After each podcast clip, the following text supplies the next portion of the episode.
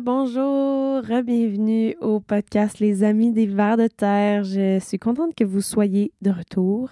Nous aussi, on est de retour après toutes sortes d'aventures chez la famille de Pirates Prod, des déménagements, la COVID pour ma part. Je ne sais pas si vous entendez le léger accent de COVID dans ma voix. Euh, j'espère, chers auditeurs, que vous avez été épargnés par cette nouvelle vague. Si vous avez eu la COVID, euh, je vous envoie plein d'amour et de force. J'espère que il y avait des gens pour vous apporter de la soupe et vous garder hydraté et que vous vous êtes reposé et que maintenant vous allez mieux. Nous, on va vraiment mieux. On est super excités pour la suite de la saison. On a eu plein de super retours sur les épisodes, notamment l'épisode avec Yann Gordon puis Patricia. Ça a vraiment eu euh, des échos. Euh, le réseau des fermiers de famille euh, l'a partagé. On est vraiment contente de prendre tranquillement cette place-là dans les écosystèmes alimentaires, de devenir un podcast qui informe sur la réalité de la vie des agriculteurs. Ça fait trois ans que je fais ça, puis c'est une très, très grande fierté de faire partie de la famille des fermiers de famille. Moi, je suis plus agricultrice. C'est trop dur pour mon corps, mais j'adore encore ce milieu-là. J'adore les gens qui font ça et qui se lèvent fucking tôt puis qui passent leur vie au soleil pour vous nourrir. J'espère que vous avez de la gratitude pour eux aussi.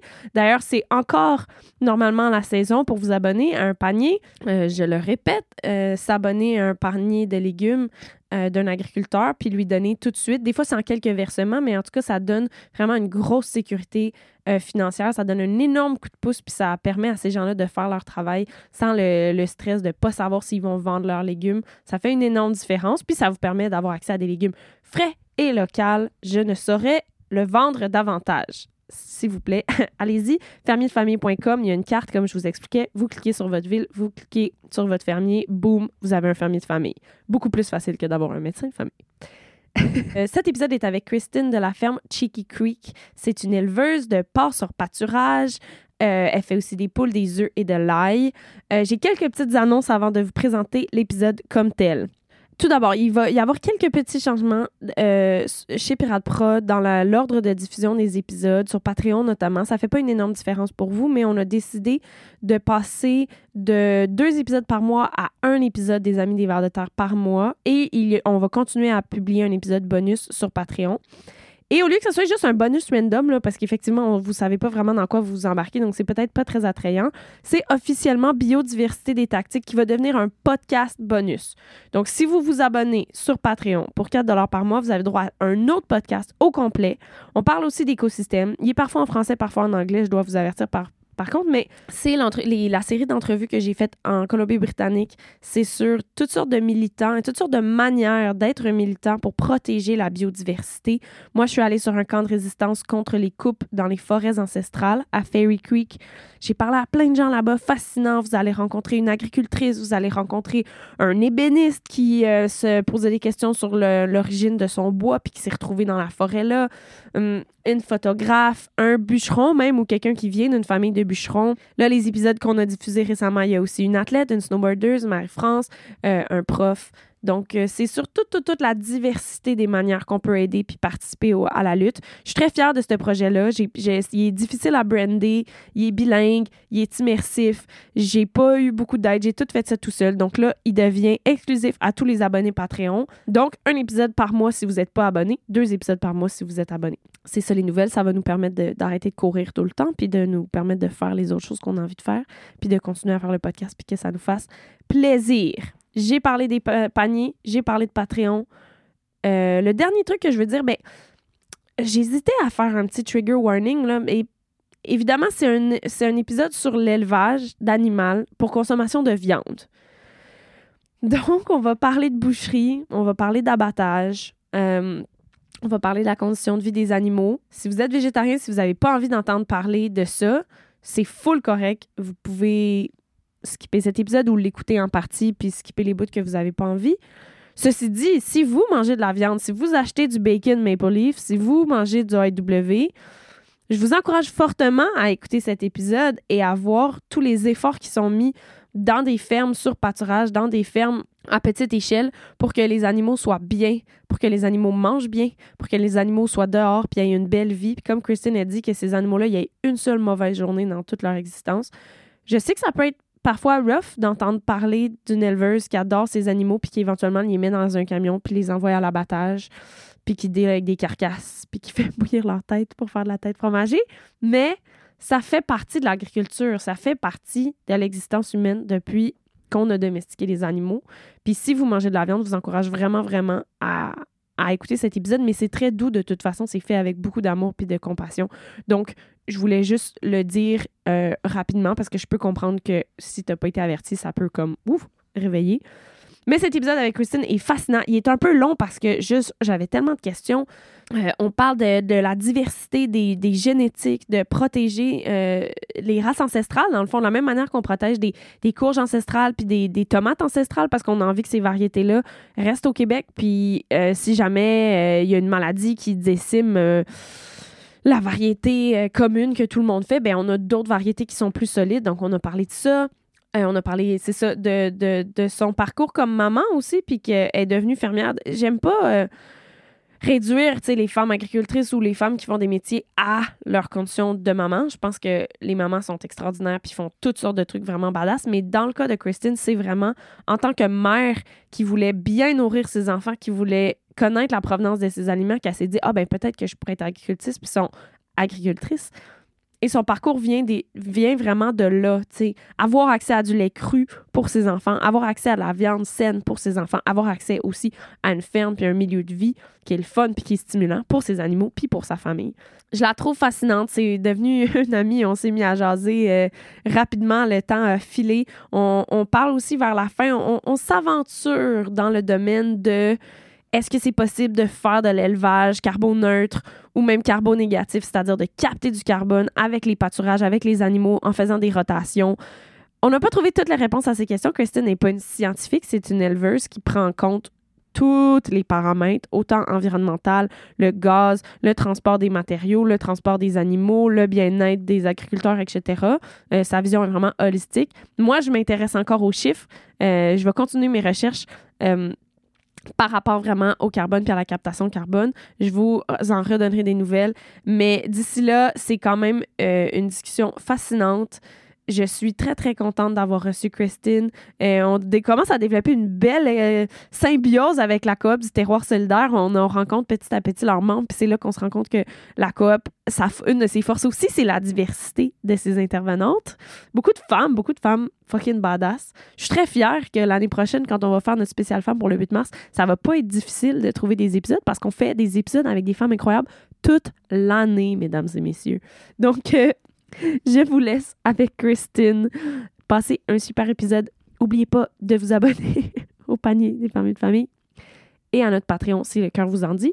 Continuez à suivre, à partager nos épisodes. Beaucoup de partages sur Facebook. Ça fait vraiment grandir notre communauté. Merci pour ça aussi. Bon épisode.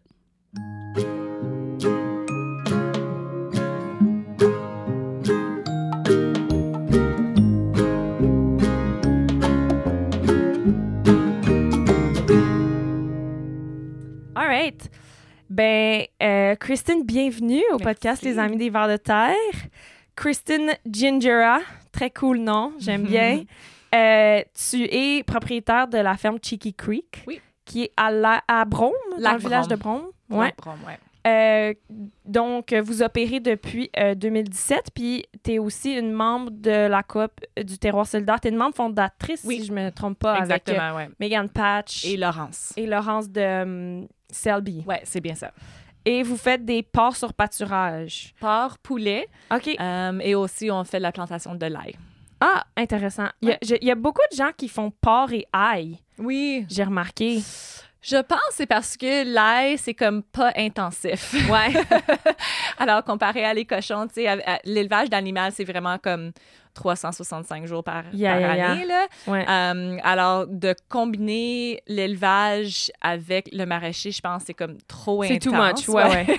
Mais l'ail, c'est vraiment comme quelque chose, tu sais, on a une- deux grosses journées de plantation dans... euh, comme le mois d'octobre, Ouais. octobre-novembre. Ouais. Et euh, après ça, on l'a couvert. Et Ouais. comme, t'as juste besoin de faire le désherbage comme peut-être deux fois par année.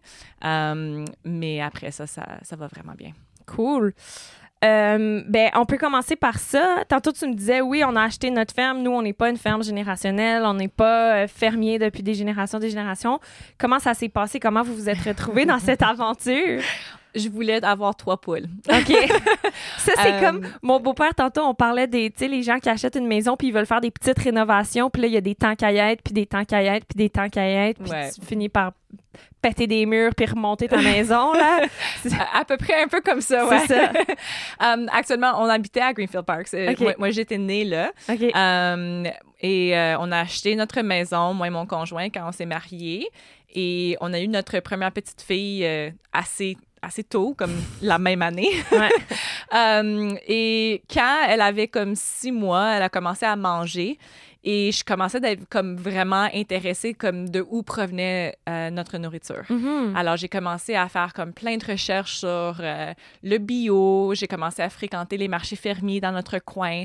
Euh, on a planté un gros, gros jardin pour qu'on peut avoir Ça, des conserves. Ça, c'était dans Bromisquois déjà? Non, non, on était à Greenfield Park Ah, à ce temps. Ouais, Ok, ouais. exactement.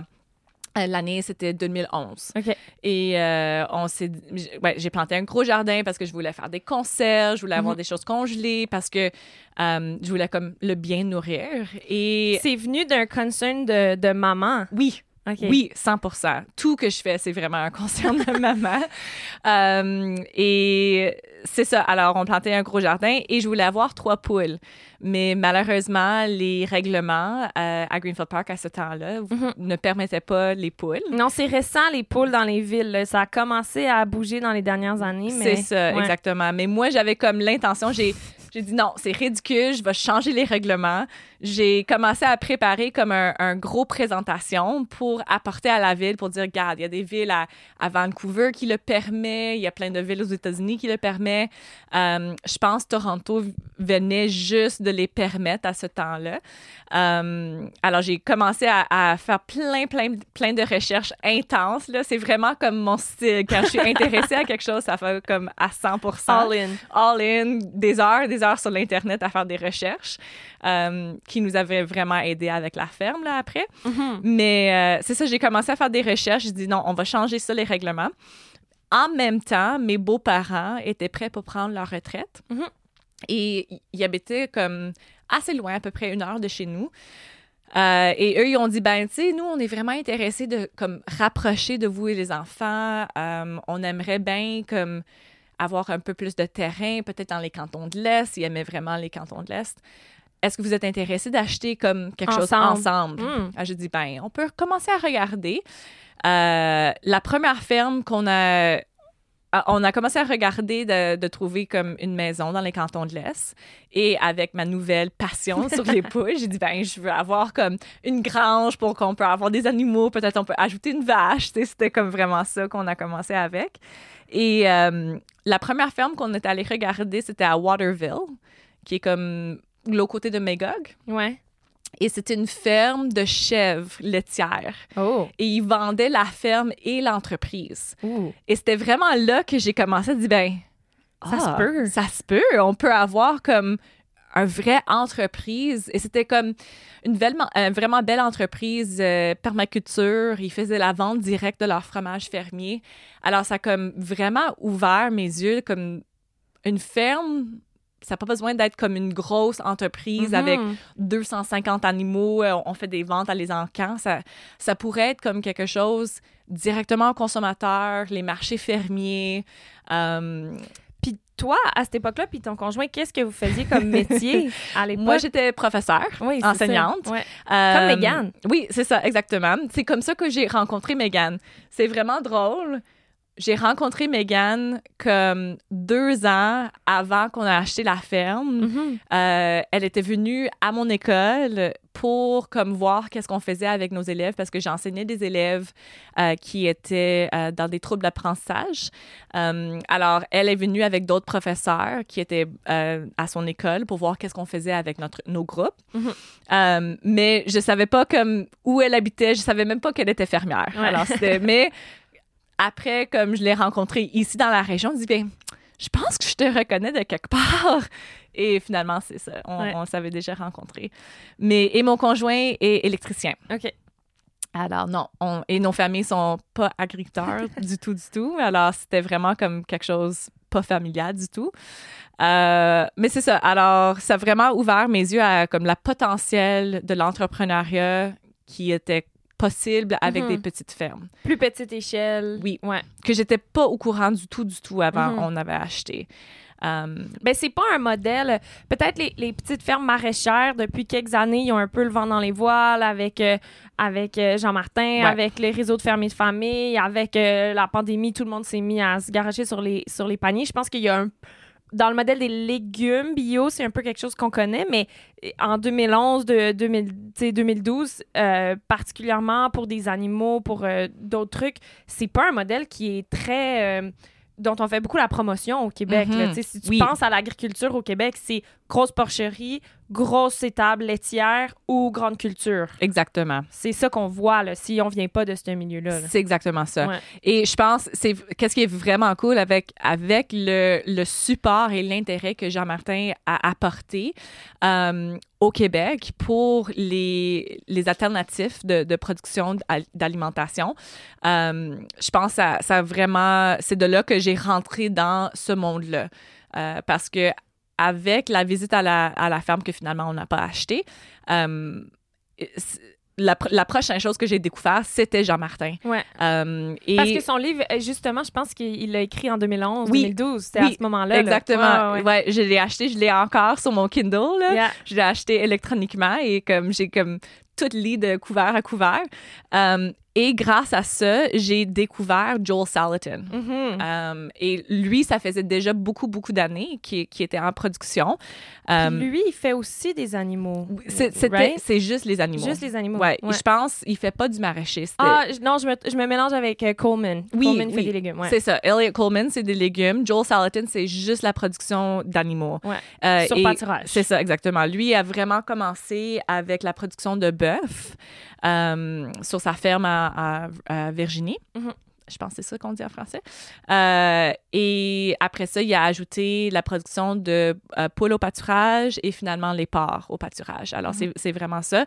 Et euh, quand j'ai découvert ça, j'ai comme lu, lu tous ses livres. Là. Je pense qu'il y avait écrit... Ton petit côté euh, nerd, Ouais, researcher ouais. est allé. Oh euh, my. God, full pin, là. Mais C'est... quand tu, surtout que Jean-Martin, le livre qu'il a écrit, donc là, on parle du euh, Mar- Market Gardener. euh, euh, le, le- ah, je me rappelle plus en français. Le, le, le- Jardin, jardin maraîcher. maraîcher. En tout cas, ouais, Ouais. c'était-moi pas là-dessus, mais lui, il cite beaucoup de ses inspirations. Oui. Puis quand on parle de Salatin puis Coleman, c'est vraiment des agriculteurs américains qui sont des grandes inspirations pour lui aussi. Absolument. Euh, puis qui sont des sommités qui ont écrit des livres et tout ça.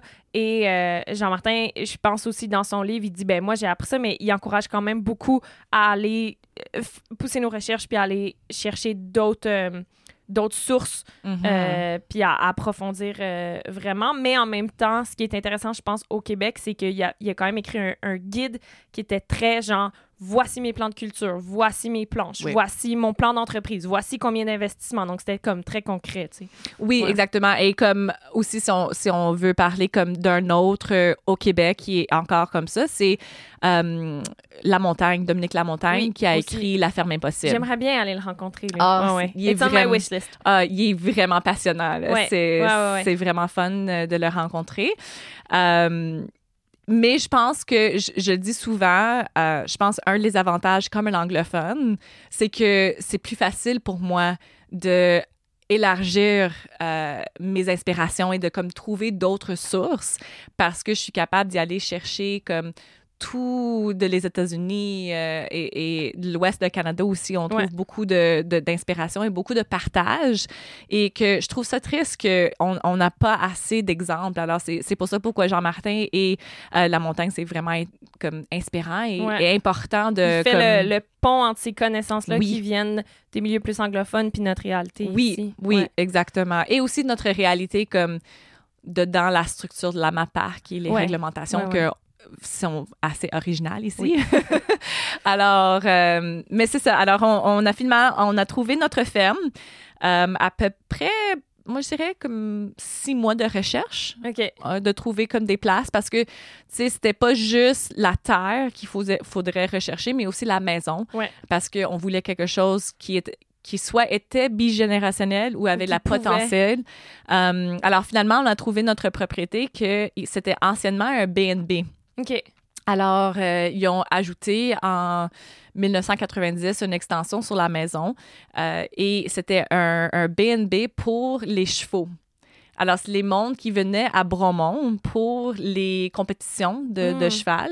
Euh, il y avait une belle grosse grange où les mondes pouvaient garder leurs chevaux et ils pouvaient rester dans le B&B en même temps. All right. Euh, alors, c'était vraiment cool parce qu'il y avait plein d'espace. Il y avait vraiment une section à part avec un rentrée séparé euh, qui avait plein de... Il y a trois euh, salles à coucher avec, euh, avec des salles de bain attachées.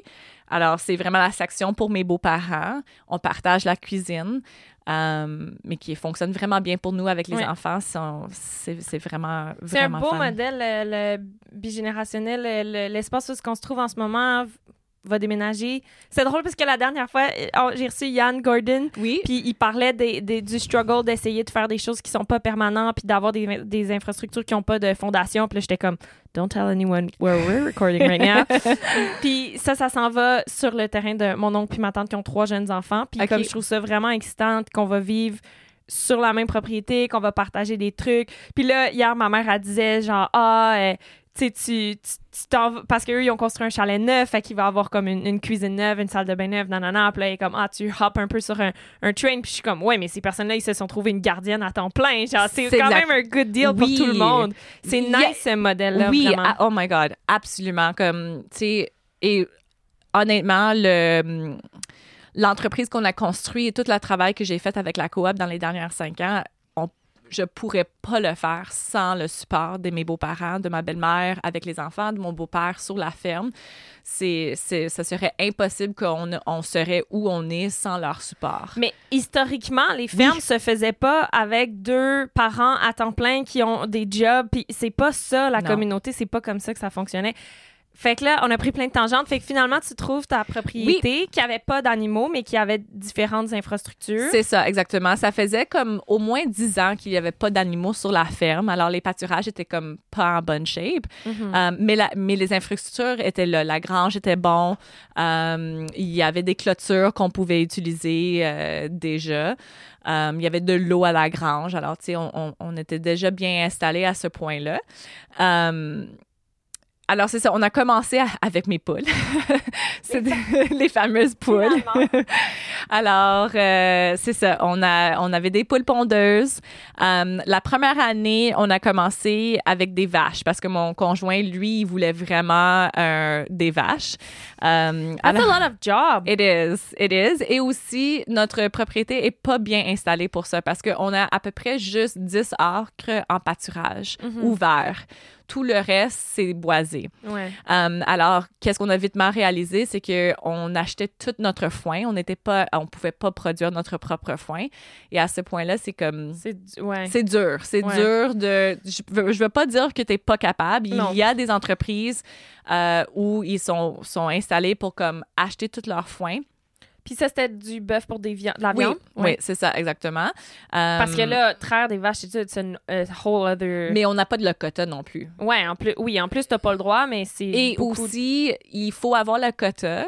Um, et tu- pour faire la vente directe, c'est vraiment compliqué. oui, oui, comme, oui, oui, je sais, je pense dans la région, la seule, c'est Mississauga Ouais. euh, qui le fait, mais quand même, elle a du quota, elle est dans le système. Je pense qu'elle est juste comme un modèle différent qui serait probablement Très intéressant, Ouais. oui. Oui, à, savoir un peu plus comment ça fonctionne. quand je quand on, on fait notre saison puis on regarde qui qu'on va aller interviewer, euh, j'essaie vraiment d'avoir des femmes, j'essaie vraiment d'avoir euh, aussi des, des fermiers hands-on, mais aussi des scientifiques et tout.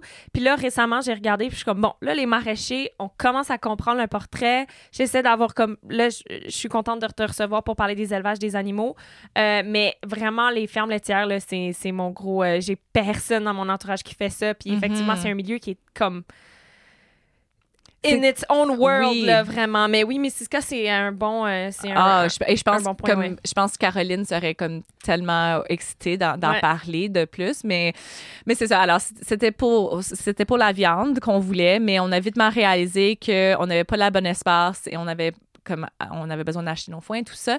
Alors on dit ben que- quoi d'autre qu'on pouvait faire? Notre deuxième saison, on a fait la production de poules au pâturage, des poules Mhm. à chair. Ouais. Um, et on faisait on a agrandi euh, les euh, poules pondeuses Mhm. la deuxième année et euh, on a acheté nos premières six cochons notre deuxième année. Euh, et on était vraiment, vraiment chanceux de rencontrer euh, notre mentor, Elwood Quinn, qui est le propriétaire de Quinn Farm, qui est sur euh, à Vaudreuil.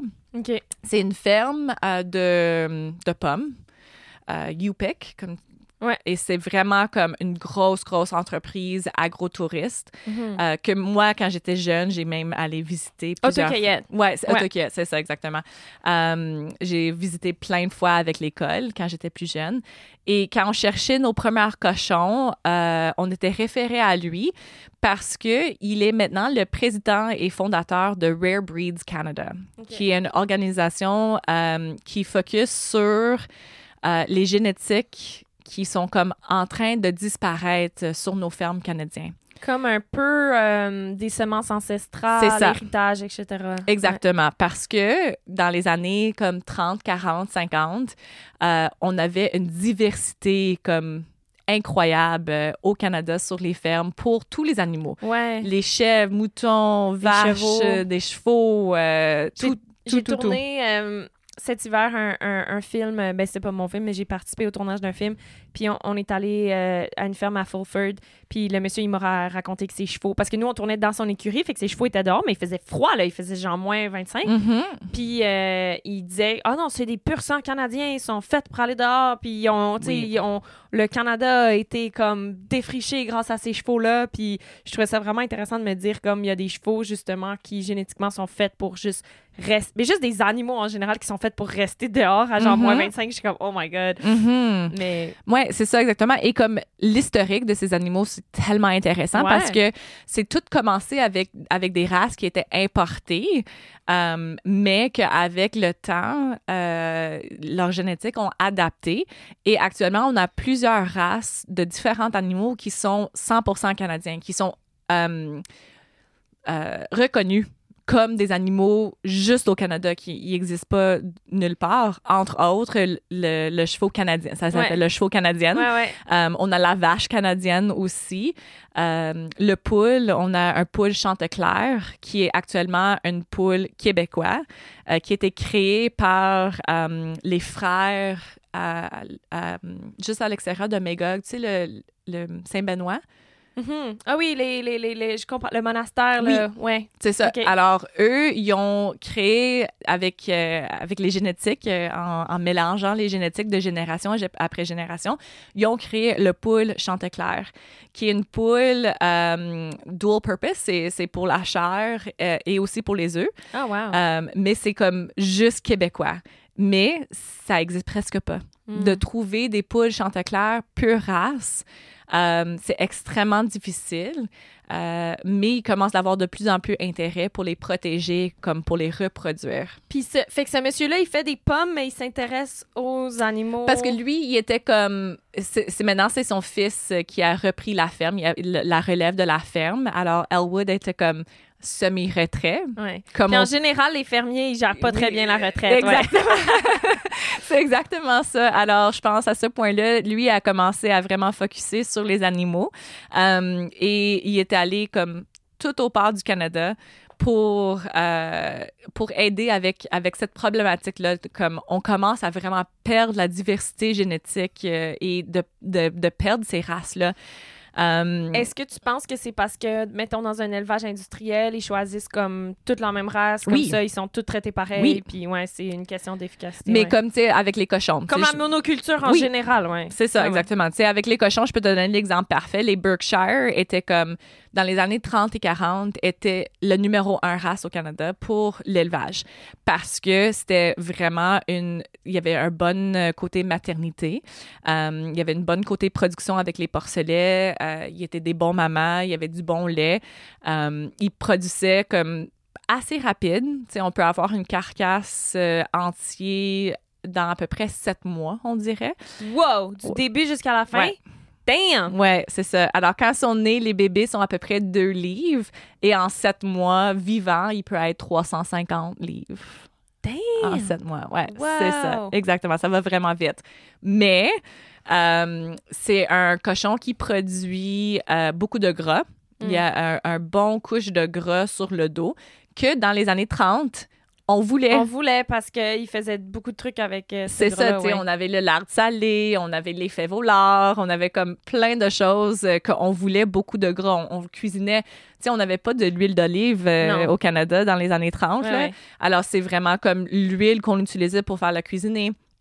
On, on faisait des beignes frites dedans, tu sais, toutes les bonnes choses qu'on adore maintenant, comme, mais c'est ça qu'on mangeait à, à tous les jours. Ouais. Mais tranquillement, avec les années 40 et 50, quand on commençait à penser que le gras était pas bon pour nous, il y avait l'introduction du mar- margarine? Ah oui, la margarine. Ouais, c'est ça. mon Dieu.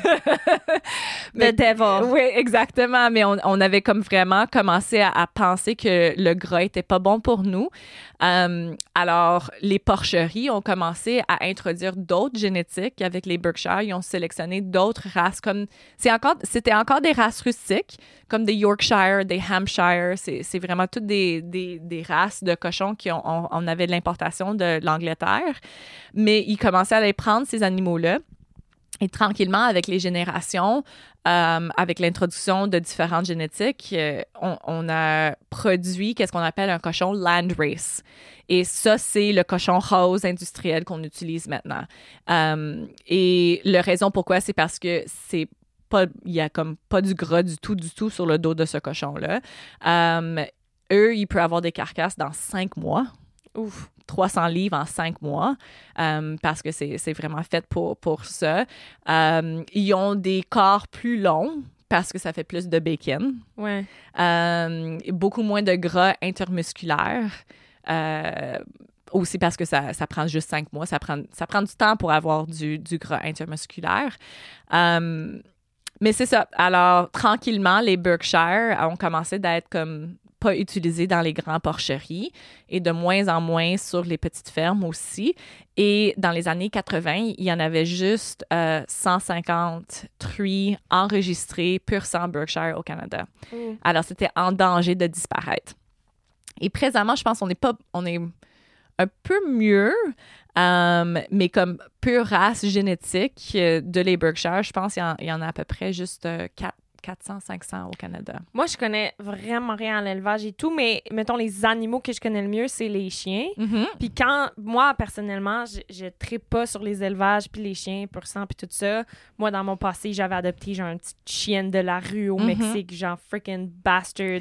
Genre, genre qu'on est arrivé au Canada, puis les gens, ils la trouvaient vraiment cute, mais il y avait toujours un moment de « c'est quoi, hein, comme chien? » Genre, un peu weird, genre, shape de lévrier, mais avec des oreilles de pitbull, mais gros comme un, genre, Jack Russell de comme « what's going on? » Tout ça pour dire que dans les animaux domestiques, de ce que j'ai compris, avoir des pures races, c'est pas nécessairement un avantage. Tu as plus de maladies, il y a plus de défauts congénitaux, etc. Ça fait en général des animaux plus solides d'avoir Mhm. des bâtards. Fait qu'en élevage, pourquoi c'est un avantage d'avoir des, quand tu dis pure race Mhm.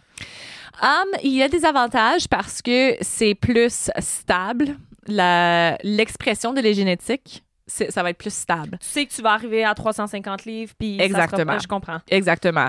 Alors, tu sais, la différence entre euh, les animaux de compagnie versus les animaux de ferme, c'est que les animaux de ferme, c'est pour la production. Oui, oui, les animaux de compagnie, on les mange pas. En C'est général, c'est mal vu. Exactement, c'est ça, exactement. Mais aussi, c'est que les besoins sont complètement différents. Euh, alors, pour les animaux de production, euh, les, les pures races, l'avantage, c'est que tu sais qu'est-ce que tu vas avoir avec l'expression des génétiques. Mhm. Euh, mais j'ai rien contre euh, les de mixer les races non plus si c'est fait correctement. Euh, mais qu'est-ce qu'on voit présentement? euh, il y a, beaucoup de production backyard, on va dire, avec, les, cochons. Il y a beaucoup, beaucoup de personnes qui font l'élevage et vendent les porcelets pour les personnes qui veulent élever deux, trois cochons pour leur famille ou leurs amis. Mais on voit là que avec le temps de mélanger les races et de ne pas porter l'attention à les génétiques et juste utiliser n'importe quoi que tu as dans ton cours, euh, on commence à avoir des problèmes. Que Mm. les, les cochons, ils vont être plus malades. Euh, ils sont pas robustes euh, contre euh, les, euh, les parasites. Et encore là, c'est juste que, tu sais, je vois beaucoup de personnes on est, je suis sur beaucoup de groupes Facebook euh, d'élevage de cochons euh, au Québec, des choses comme ça. Et les, les gens sont en train de demander, ben, tu sais, euh, j'ai fait l'élevage de mon cochon, mais je, le rapporte et le bacon n'est pas beau ou les côtelettes sont pas la même grandeur, sont toutes croches, mais c'est parce que, tu sais, c'est un, c'est un, un être humain, c'est Ouais. vivant, là. Ouais, ouais. Alors, il peut avoir la variation si tu n'as pas comme les bons génétiques. Je comprends. Mais aussi de la côté, pour nous, c'est aussi de la côté de comme garder, mais la même chose pour les semences. Tu sais, un semence de tomate ancestrale, on sait que ça ça va pas produire de la même quantité euh, que les, les, les, les- Tomates de serre. C'est euh, ça, ou quoi mais que on le fait pour le protéger. Et pour le goût. Oui, Ouais. oui, exactement. C'est C'est la pour même la variété, C'est les ça. couleurs, les formes, etc. Exactement. ouais. Et c'est la même chose euh, pour les génétiques de les animaux. C'est moi je pense qu'on a un besoin de protéger la diversité, la variété euh, génétique dans nos, nos productions animales parce qu'on ne sait pas qu'est-ce qui va arriver dans dans 50 Il peut ans. avoir une nouvelle maladie, un nouveau virus qui s'attaque à une génétique, puis si ça donne que tout ton étable est ça ou que tous les élevages québécois c'est ça, ben là on est dans la chenoute. Exactement. Ouais. C'est exactement ça. Alors, pour nous, c'est... euh, et aussi à cause de notre mentor, nous avait vraiment installé euh, le désir de, de, d'être comme...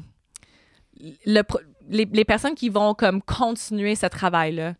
Je pense à, à- à les fermiers dans les années 30, 40. euh, ils ont tout fait à la main. Ils ont, ils ont- ils ont travaillé fort pour créer le système alimentaire qu'on a présentement. Ouais. Mais si nous, on fait des choix qui sont plus faciles, juste parce qu'ils sont plus faciles, mais Ouais. qu'est-ce que. C'est où l'honneur que ça donne à comme tous les autres fermiers qui ont travaillé tellement fort pendant tellement de générations, mais nous, on va faire comme qu'est-ce qui est juste facile? Je sais pas. Mm. Pour moi, c'est comme. Il y a aussi ce côté-là. Fait que là, vous avez commencé à introduire des cochons sur votre ferme. Euh, vous avez des poulets, des poulets de, de, de chair. Mhm. les, les vaches, ils sont partis la première année? Euh, non, on a gardé les vaches encore euh, peut-être deux, trois ans parce que mon, il y a- mon conjoint avait comme la difficulté à, à les laisser aller. Mais ouais, finalement, toutes les vaches ont été allées à l'abattoir. Euh, et, mais maintenant, j'ai ma vache laitière. OK. C'est ma cœur du cœur. Euh, ça faisait beaucoup d'années que je voulais une vache laitière parce que, encore, quand on dit la raison pourquoi on a commencé la ferme, c'est parce que Pour nourrir vos enfants. c'est ça, exactement. Et d'avoir accès au lait cru, c'était quelque chose qui était vraiment, vraiment important pour moi. Mais au Canada, la seule façon que tu peux avoir accès au lait cru, c'est si tu le produis toi-même. Mhm. Euh, alors, ça faisait des années que je demandais, Ah, mais je, je vais prendre une vache laitière, je vais en prendre. Non, non, non, mais finalement, euh, je sais pas qu'est-ce qui a changé.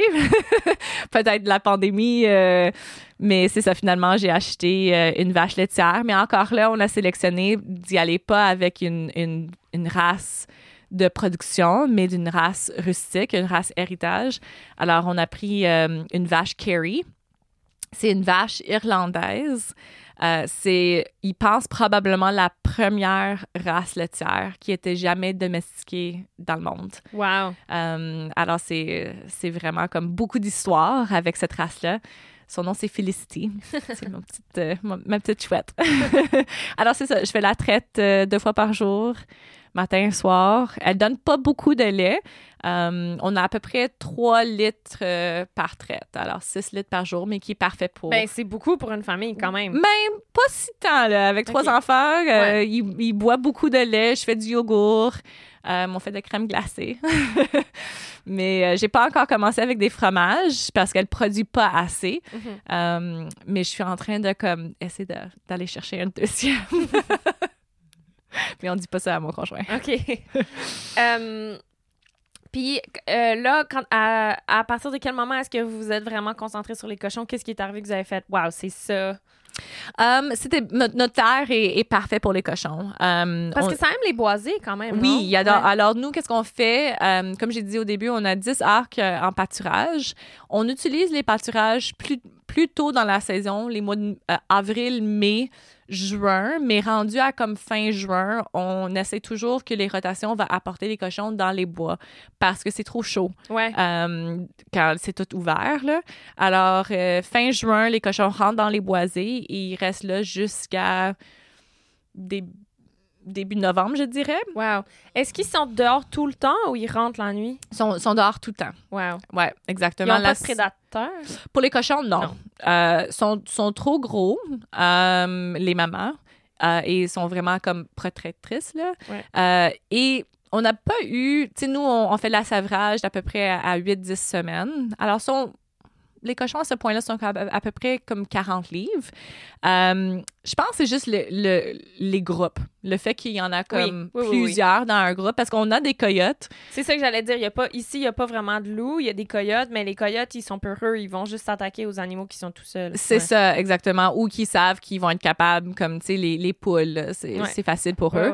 Mais, ouais, non, on n'a pas, à ce point-là, on n'a pas eu de discuter euh, avec, euh, avec les coyotes pour, euh, pour les cochons. Alors, ouais, sont à l'extérieur à, l'année longue aussi. La seule fois qu'on rentre les animaux dans la grange, c'est les mamans à la naissance. On a cinq euh, box ou cinq Ouais. étals qu'on rentre les cochons pendant les naissances. Ils restent à l'intérieur jusqu'à la sevrage et après ça, on les met dehors. Nice. Ouais. Sounds like a good life. It is. Notre but, on dit toujours, on veut juste que nos animaux aient un mauvaise journée. OK. C'est Yeah. vraiment comme. C'est ça. Ouais. C'est- notre but. Euh, alors, tu sais, euh, on fait tout, tout, tout dans notre pouvoir pour être sûr qu'ils sont contents, qu'ils vivent une vie qui est comme naturelle pour eux le plus possible. Euh, et que, tu sais, c'est notre job pour être sûr qu'ils sont bien installés. Et euh, c'est ça, c'est juste une mauvaise journée. Et, et si jamais, je dis aussi toujours, si jamais cette dernière journée-là devient facile pour nous, c'est la journée où j'arrête la production. Ouais. Parce que je veux jamais être déconnectée de cette façon-là pour dire, ben, c'est juste une autre jo- journée. Ouais. Les jours où on doit aller à l'abattoir, c'est jamais facile. Quand tu mets autant d'amour dans tes animaux, c'est sûr que ça peut pas être juste facile de Exact. les envoyer comme ça, ouais. Exact. C'est c'est vraiment ça. Tu sais, on, on passe euh, sept mois, deux fois par jour dans les champs avec les animaux. On- mes enfants, le, le, le règle, c'est qu'ils n'ont pas le droit de donner les noms Mhm. à les enfants, à, à les, à les, les bébés qu'on on va utiliser pour, euh, pour abattage, mais quand même, il le fait.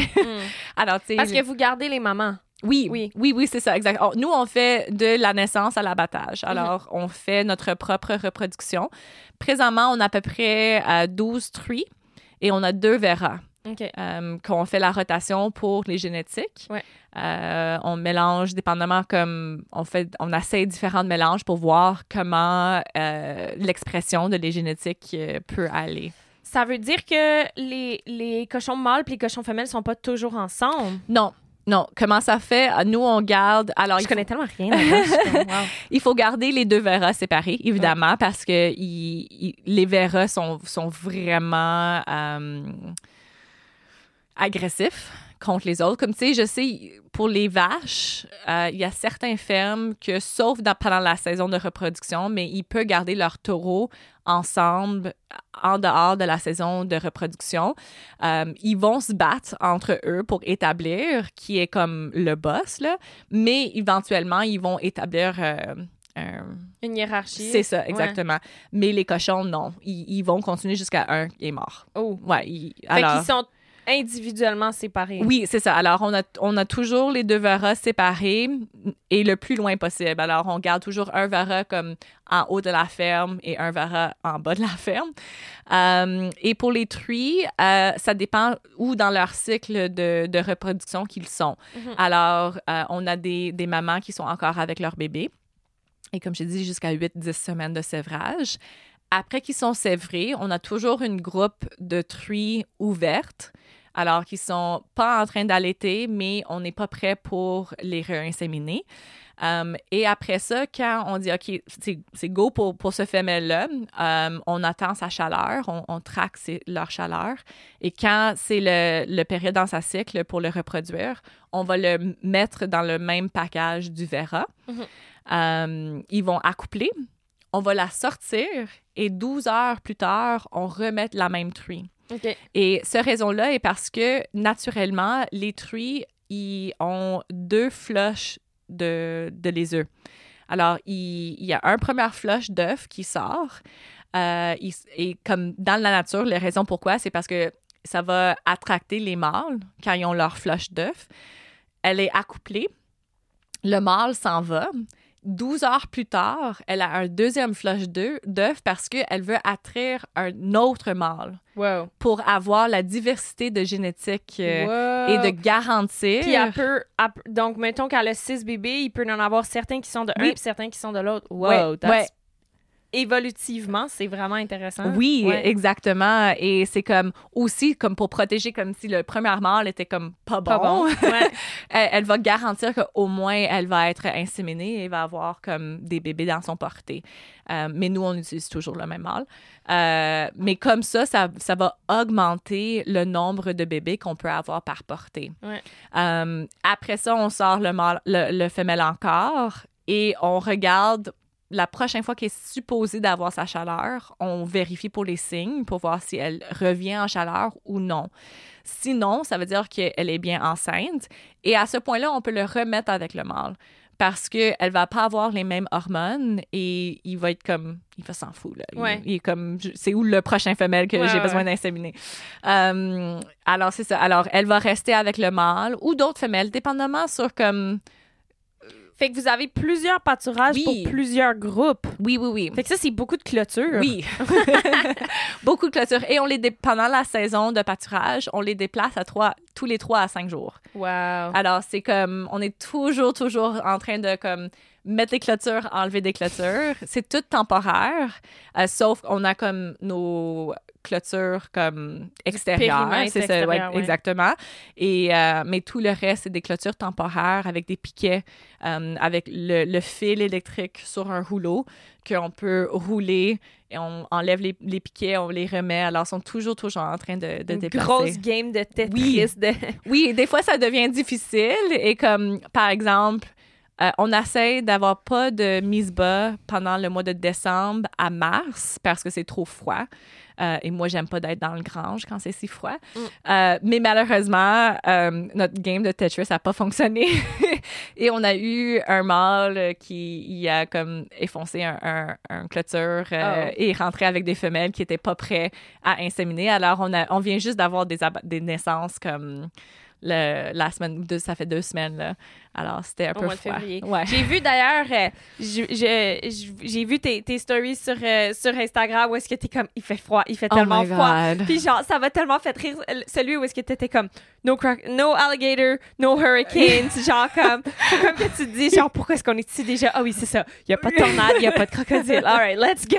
Ah, je te dis, des fois, là, comme dans janvier, quand ça fait moins 35, il faut sortir deux fois par jour pour aller, aller nourrir les cochons ou comme t'as une, une truie qui est malheureusement, elle est en train d'avoir un mise-bas à, à moins 35 et il faut que tu es là parce que aussi à cette température-là, il faut qu'on est là pour bien sécher les bébés parce Oui. que sinon, on va les perdre. T'es comme, pourquoi? pourquoi? Am I here? C'est tellement difficile, mais il y a des avantages quand même. Oui, oui, oui. oui, je vous encourage vraiment à aller euh, te, te suivre euh, sur Instagram. Je, je veux qu'on parle de, de la coop, mais juste avant, est-ce que tu peux définir c'est quoi un pâturage? Puis pourquoi est-ce que c'est un atout en agriculture écologique? Parce que j'ai entendu beaucoup de trucs, euh, normal- notamment sur les vaches. Il y a un gros enjeu. Moi, j'ai beaucoup d'amis végétariens, vegan, Mhm. notamment pour des enjeux environnementaux. Mhm. Puis la viande a vraiment eu une bad rep Mhm. récemment, surtout les élevages de vaches. Euh, puis après ça, il y a le côté euh, agriculture régénératrice et tout ça, où est-ce que le monde dit non, mais attendez, les animaux sur pâturage, ça peut être un, un atout en termes de captation de carbone, en termes de Mhm. blablabla. Mais qu'est-ce que ça veut dire un pâturage? Puis pourquoi écologiquement c'est intéressant d'élever des animaux comme ça? Mais un pâturage, euh, qu'est-ce que ça veut dire? Ça dépend. Ça dépend sur la définition que le fermier utilise. Alors, c'est Mhm. pour ça pourquoi moi, quand je rencontre les mondes, euh, du monde que sont soit végétariens, vegan ou qu'ils ont comme dit, ah, j'essaie de mo- manger moins de viande parce que, tu sais, l'impact est environnemental, j'ai dit, mais c'est ces types de personnes-là qui il faut acheter ta viande d'une fermière ou d'un fermier parce que tu peux te demander tes questions Oui. parce que la définition de le fermier sur c'est quoi un pâturage, c'est ça qui va influencer l'impact envi- environnemental. Parce que certaines personnes veulent juste dire que mais c'est un pâturage de foin qu'on rentre avec un tracteur et on coupe le gazon et on, on fait du foin enrobé qu'on vend pour les vaches qui sont dans des... C'est-à-dire que tu peux dire que tu as un pâturage même si tu n'as pas d'animaux qui broutent? Oui, Oh, absolument. Ça peut être un pâturage de foin. Hmm. Euh, ça peut être un Mais pourquoi c'est pas un champ? Mais ça, ouais, peut-être, peut-être ça c'est mon côté comme anglophone qui Ouais. comprennent pas la différence. Mais j'ai entendu aussi le terme packing. Packing, c'est pâturage ou c'est différent? Hmm, non, je pense que c'est différent. OK. Ouais. Packing, c'est pour les animaux? Ouais, I don't know. Hein. I'm not sure. OK. On va chercher nos définitions Ouais. après.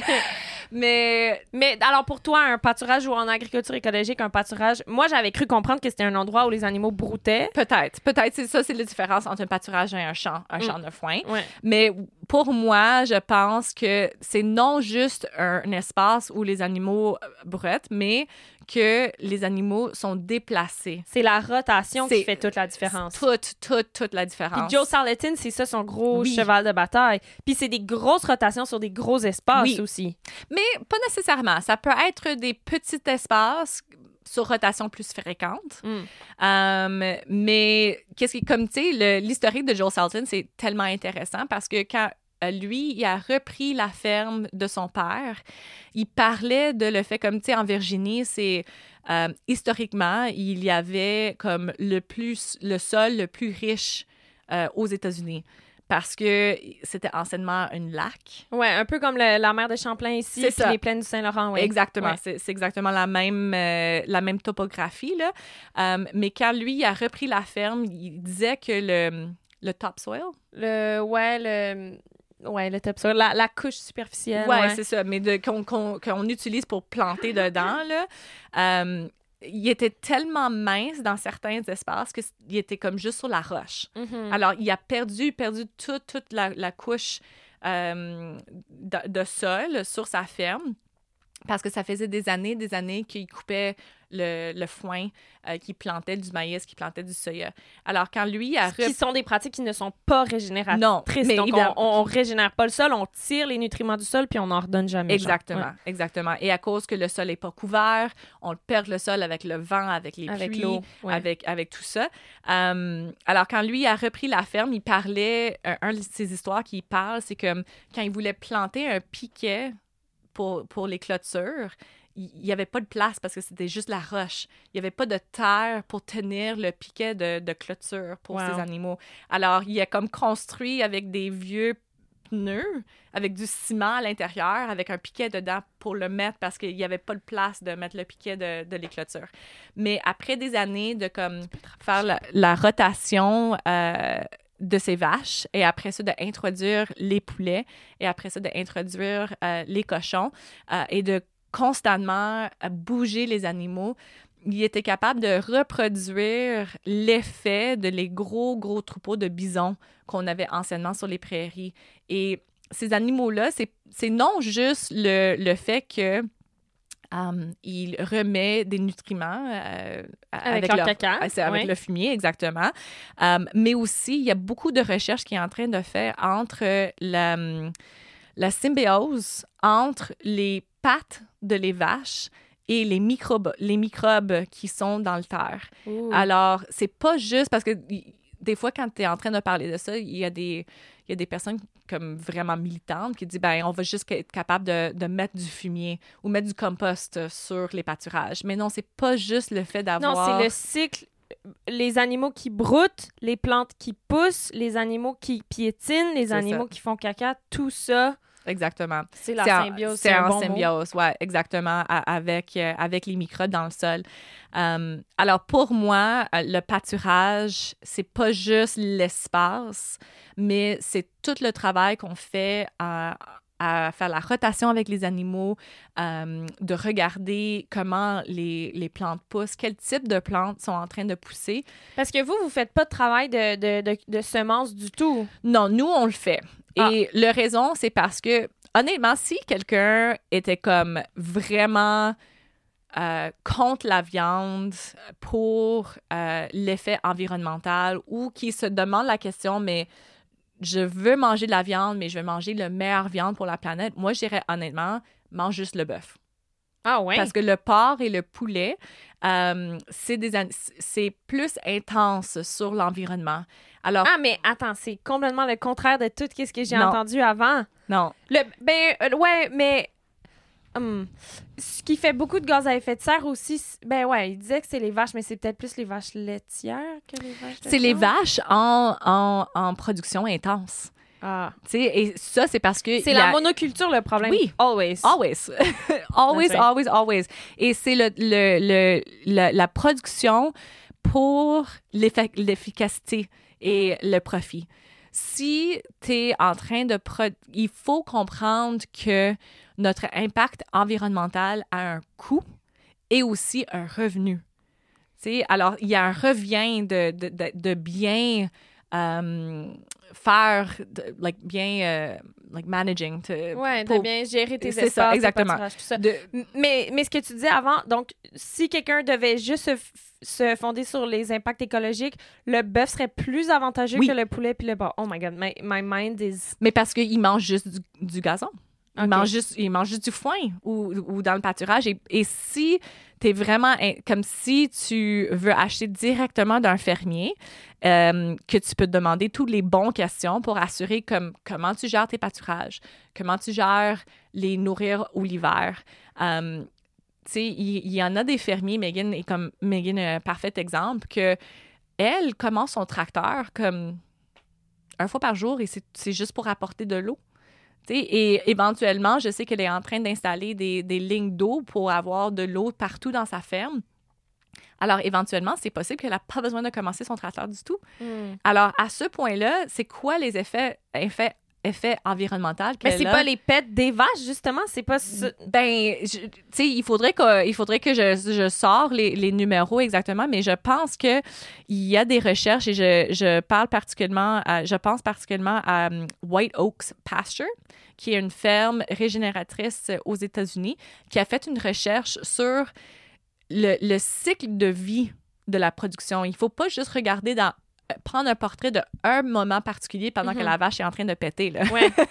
il faut vraiment regarder. de sa naissance, ça. son alimentation, le transport de toutes Oui. les choses qui vont vers la vache, le transport de la vache jusqu'à l'abattoir, etc., etc. Exactement. tu sais. Et à ce point-là, une production au pâturage qui est vraiment focusée sur réduire euh, la nécessité d'un tracteur le plus possible. Moi, personnellement, il n'y a pas de question. là. C'est c'est une vache qui est produite 20 km de chez moi comparé à comme acheter du quinoa Ouais. ou des fèves qui sont produits en Amérique du Sud Ouais. et qui ont passé comme par cinq différentes centres de distribution. Il n'y a pas de question que les effets serrent de ça versus la vache que tu commences ton tracteur un fois par jour et que c'est produit 20 km de chez moi, l'abattoir est comme une heure de chez moi et la viande est retournée à la fermière et je suis capable d'y aller chercher directement. Pour moi, ça n'a pas de question. Je, je vais continuer à investiguer parce que j'ai un, mon collègue qui est, il vegan puis quand même assez militant. Puis euh, lui, il était comme ah mais le transport des trucs, euh, c'est les effets de serre de ça par rapport à la production, c'est négligeable. Fait que là, j'entends toutes sortes de trucs de toutes sortes de gens. Moi, j'aimerais beaucoup parler à Régénération Canada, puis je me dis que c'est Oui. les genres de personnes qui Absolument. ont ces statistiques-là puis qui sont capables de sortir des études vraiment euh, solides là. Mais aussi, je sais, moi personnellement, mon opinion, c'est les statistiques sont là pour donner l'opinion que tu veux. Oui, of course.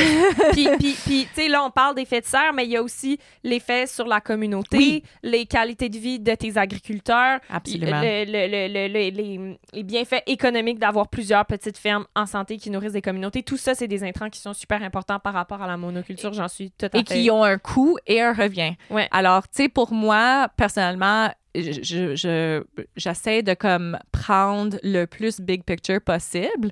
Euh, mais encore là, je sais parce que pour moi, de manger de la viande, c'est quelque chose que ça me fait bien. Je sens bien quand je man- mange la viande. Je suis productrice, alors je vois le- les bénéfices pour moi personnellement. Mais je pense que qu'est-ce qu'on a besoin de faire, c'est pas d'utiliser des statistiques pour convaincre une personne ou l'autre, mais vraiment juste de comprendre que il faut juste être conscient Oui. de les choix que tu fais. Ouais, ouais. Et si après avoir tous les faits devant toi, tu fais le même choix ou tu changes ton choix, c'est parfait, mais il faut juste être conscient. Il faut pas juste dire, ben, je fais ce choix parce que A, B, C, mais tu regardes pas comme D, E, F. Il- Ouais. Il faut être vraiment conscient de, de tout, tout, tout. Mais c'est ça, la raison pourquoi les, le bœuf comparé le porc ou le, le poulet, c'est parce que le porc et le poulet sont des monogastriques. Alors, ils ne peuvent pas survivre sur le foin ou le pâturage seul. Il faut avoir l'introduction de grains. Um, et à ce point-là, tu sais, quand tu vas commencer à introduire un grain, tu as comme toute une autre chaîne de production qu'il faut prendre en, En connaissance, en Toutes les, conséquence. toutes les intrants chimiques, tous les, les extrants, la pollution vers les cours d'eau, etc., etc. J'imagine que toi, après les grains que tu introduis, tu vérifies aussi d'où ils viennent, comment Oui. ils sont faits, etc. Exactement. Alors, nous, on a travaillé vraiment fort pour trouver une minerie qui est capable euh, d'utiliser, en premièrement, des, des grains sans OGM. Alors, on n'utilise pas de maïs ou pas de soya. OK. Euh, et les raisons sont, il y en a deux pour ça. Numéro un, évidemment, on sait que le cycle de maïs so- soya sur nos champs, C'est catastrophique. c'est catastrophique et, et on, on voulait éviter ça le plus possible. Mais aussi, quand on parle à le cycle et le symbiose, c'est que ces fermiers-là vont rien planter sauf du maïs et soya s'ils sont pas garantis qu'ils vont être capables de vendre d'autres choses. Hmm. S'il n'y a pas de Sortir de la dépendance. c'est ça. Alors, Ouais. s'il n'y a pas de demande pour d'autres choses, mais pourquoi ils vont planter d'autres choses? Oui, oui, je comprends. Euh, ils vont pas prendre ce risque-là. Euh, alors, Puis en tant que fermière, tu sais que prendre des risques en début de saison, si tu n'as aucune garantie que ça va payer après, c'est, ça fait aucun sens. mais on peut non. pas. Non, non, non. Euh, alors, ça, c'est le deuxième raison, c'est parce que c'est comme un peu notre euh, comme bataille pour Mhm. aider ces agriculteurs-là aussi pour, en disant, ben nous, on est prêts à payer un peu plus cher pour avoir pas de maïs, pas de soya. Alors, nous, on utilise de l'orge, de blé, euh, on met des pois dedans, de lin. On comprend que les... euh, les bénéfices économiques de ces, ces, ces plantes-là sont, sont moins pour les fermiers. Alors, on est prêt à payer un, un prix un peu plus élevé. Euh, juste notre façon comme d'encourager encore la diversité. Ouais. C'est Totalement. c'est- vraiment ça qu'on qu'on cherche à faire. Alors, c'est ça. Alors, nous, on, a besoin de supplémenter avec un grain. Euh, on donne du foin. Les cochons mangent du foin. Euh, on a essayé un peu de comme trouver... Parce que les cochons, dans les années 30 et 40, ils, ils appelaient ça les euh, mortgage lifters. C'était les animaux sur les fermes qui pouvaient comme euh, finir à payer l'hypothèque sur la ferme. Parce que tu leur donnais du food scraps. C'est ça. Ça coûtait rien. Ben, Et- les poules, si tu as quelques poules à la maison, honnêtement, il y a une bonne partie de tes Oui. food scraps qui peuvent aller aux poules. Absolument. Là, si tu en as 100, c'est un peu plus compliqué. Là. Ouais. Euh, Mais les, les cochons, ils faisaient vraiment bien sur comme tous les restants. Euh, tu sais, après la récolte de, de, de grains, toute la poussière de, de récolte que les vaches pouvaient pas manger, mais ils donnaient ça à les cochons. mhm. Tu sais, on- on- il y a même des histoires de des granges qui avaient comme deux, deux étages. Tu mettais les vaches en haut et les cochons en bas. Et tu mettais tout le, le caca, tout le fumier en bas et les cochons le mangent. Ah ouais, les cochons, ils mangent n'importe quoi. N'importe quoi. Ouais. Et ils sont capables de comme bien survivre sur n'importe quoi aussi. C'est vraiment fait pour ça. J'avais- vu, on avait rencontré un monsieur qui avait une super ferme euh, au Maine, vraiment permaculturelle. Je me rappellerai toujours de sa maison avec une grande verrière. Comme au deuxième étage, il y avait une grande verrière, puis en bas, il y avait une serre plein sud, genre, comme collée sur sa maison. Puis j'étais comme, oh my god, genius. Puis lui, il avait quelques cochons, puis il y Mhm. avait des pommiers. Mhm. Puis les cochons, ils mangeaient les scraps de la maison, les scraps du jardin, puis les pommes qui tombaient. Puis Et c'est tout. C'est tout. Oui, exactement. Et, tu sais, un cochon peut être mangé like nose to tail. Ouais, aussi. Il n'y a, rien sur le cochon Il n'y a pas est de gaspillage dans ce qu'il mange, puis il n'y a pas de gaspillage dans le cochon. Exactement. Alors, c'était vraiment, et aussi anciennement, on mangeait tout, Tout, qu'il y, a- qu'il y oui. avait sur le cochon. Alors, même le gras, il y avait un, un revenu pour ça. Tu sais, maintenant, j'entends des fermiers qui essaient de commencer à faire la production de porc et comme ils laissent le gras à l'abattoir Mm. parce que rendu là, tu peux pas avoir comme 10 congélateurs pleins de gras et si personne l'achète, mais il n'y a pas de sens de le rapporter. Mais ça a, ça a coûté quelque chose pour, pour faire le cette- produire, pour le produire ce gras-là.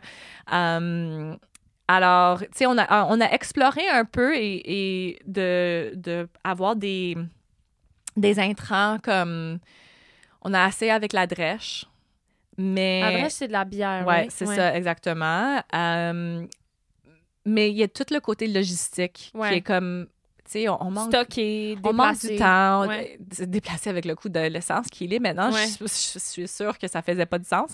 Mais, euh, tu sais, on, est, on, on aimerait comme continuer à explorer ça, de trouver La, un- la symbiose Oui. euh, industrielle, d'avoir des, Oui. des, des intrants qui sont des déchets pour les uns, puis, le cochon peut être une bonne fin de cycle oui, pour beaucoup de ces produits-là. tu sais, les drèches, euh, euh, le, le petit lait après faire du fromage. euh, mais c'est toute la question de comme, comment tu gestionnes le logistique de, Ouais. de ce côté-là. Si tu as des petites fermes proches de chez toi, ben là, ça devient comme plus avantageux s'il faut que tu ailles les chercher loin, loin, Ouais. loin. euh, ouais. Euh, il nous reste pas énormément de temps, puis j'aimerais vraiment qu'on parle de la, de la coop. Mhm. Comment est-ce que ça s'est... on, on en avait parlé avec Chloé un peu la dernière fois, que ça venait vraiment des éleveuses puis d'un besoin euh, par rapport à l'abattage puis au transport ouais, et le boucherie. et la boucherie. Ouais. Euh, c'est arrivé à quel moment dans votre processus? Hum, moi, je dirais, on a acheté en 2015. Je pense que c'était 2016, comme presque tout au début. Là, Hmm. j'ai- j'ai j'ai pris un cours euh, de lancement d'entreprise au CLD. Yeah! Yeah! Moi puis Mélo, on est en train de le suivre en Ah, ce moment. C'est excellent. Avec Carole. Oui. Oui, elle est comme... Shout out à Carole puis Pierre Oh my God. Oh my god. L'autre fois, Pierre Jean puis moi euh, avec Mélo, on faisait comme les, les prévisions, le, le, le- le- faisabilité financière là, puis tous les chiffres là, puis j'ai commencé à genre palpitations. Puis j'étais Oui. comme oh my god oh my god. Puis là c'est genre sur trois ans les investissements les chiffres puis j'étais comme oh my god est-ce qu'on fait vraiment ça? Puis là j'ai écrit un courriel à Carole de genre I'm kind of freaking out. Yeah. t'as-tu du temps lundi puis on a fait un zoom puis là Mélo en tout cas je rentrerai pas dans les détails mais comme ça m'a vraiment rassurée. Elle était comme faites les calculs pour ça, essayez-le, puis si ça fonctionne pas, vous essayerez autre chose, puis faites le plus d'expériences puis d'hypothèses possibles pendant qu'on est là pour vous soutenir, puis comme ça m'a vraiment calmé, c'est vraiment cool d'avoir ces ressources-là. Oh my God, tellement. Tellement. Et c'est dans ce cours-là que j'ai rencontré, re-rencontré Megan, Mhm. qu'on a réalisé qu'on se connaissait déjà, et Laurence. OK. Euh, alors, on- c'était vraiment là parce Grosse que... euh, batch de, de, de, On de est- fermières dans On était un cours. la première cohorte euh, pour leur programme de lancement agricole. Ah, OK, Parce OK, qu'ils faisaient pas un hasard. C'est ça, c'était pas un hasard. Comme Mhm. on était, c'était vraiment juste des productrices et producteurs. je- Est-ce qu'on était toutes des femmes? Je pense qu'on était toutes des femmes aussi. Oh yeah. Ouais, c'était comme tellement cool. Dream team. I know, it was really fun. Alors, c'est ça, c'est on a, on a commencé à se rencontrer et que c'était vraiment cool, c'est que Laurence, ça faisait déjà un couple d'années qu'elle était en production. Ouais. Megan, c'est cinq générations, mais Ouais. elle était au tout début de reprendre la ferme. Um, alors, Laurence avait l'expérience réelle de comme elle était Des déjà, c'est ça, déjà en train de vendre la viande directement aux consommateurs. Megan avait l'expérience familiale, euh, mais était toute dans la transition écologique régénératrice et nous, on était 100% nouveaux. Ouais. Alors, c'était vraiment un, un- un bon symbiose entre nous trois. Mais on a vitement réalisé qu'il y avait des, euh, des problèmes insurmontables que toute seule, on ne serait pas capable de le Ouais. faire. Et c'était vraiment la côté boucherie.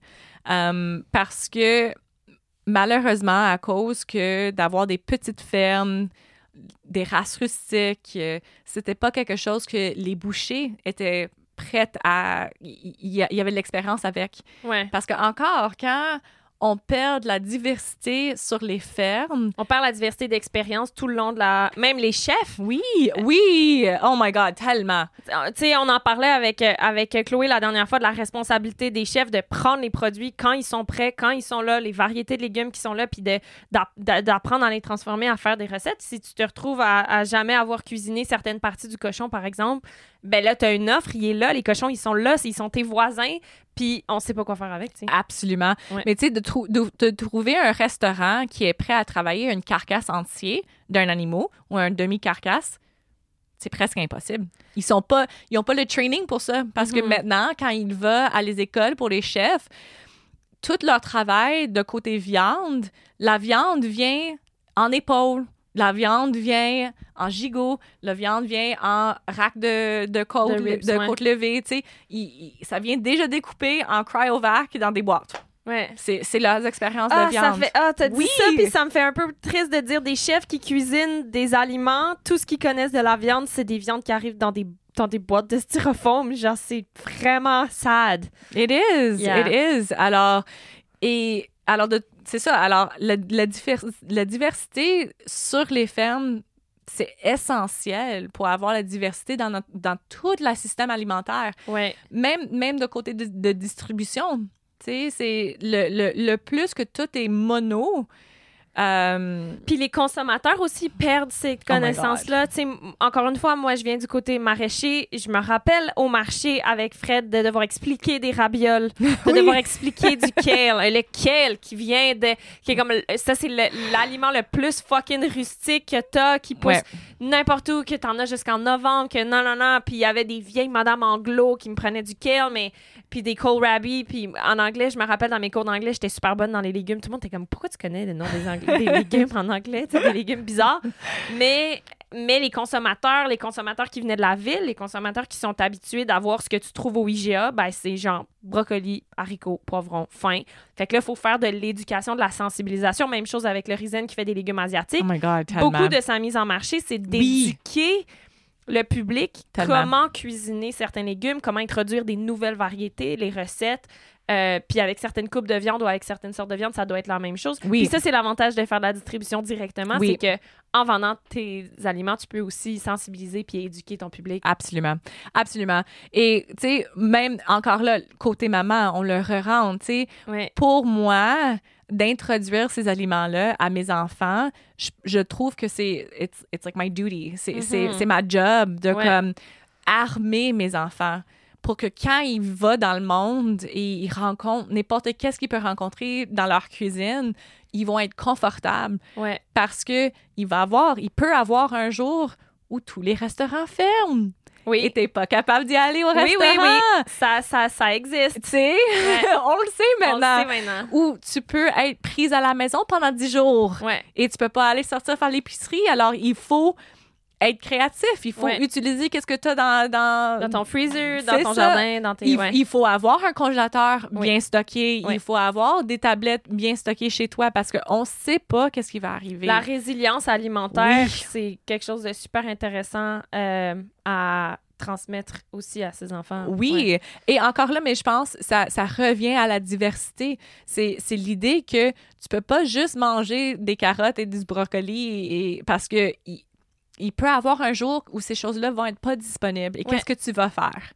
Tu sais, c'est vraiment Ouais, que- il peut avoir un jour, comme on dit, que tous les cochons roses dans tous les dans toutes les porcheries de Québec Pogne une maladie. et ils sont plus là. Mm. Qu'est-ce qu'on va faire? Mm. Alors il faut, c'est un peu peurant, peurant Ben, mais il faut le penser Ouais. parce que il y a une façon comment on, se, on peut se préparer et c'est pas si difficile non plus. On le voit là, on, on est en train d'avoir de plus en plus petites fermes et on voit que c'est c'est possible d'avoir Ben, un système diversifié et plus fort que On le sait que c'est possible parce que ça a été le cas au Québec pendant des années. Oui. On le sait que c'est possible de se nourrir avec des choses qui poussent ici, puis qu'on n'est pas obligé d'être dépendant des oranges de la Floride, puis Ouais. des amandes de la Californie, puis du quinoa de je sais pas qui.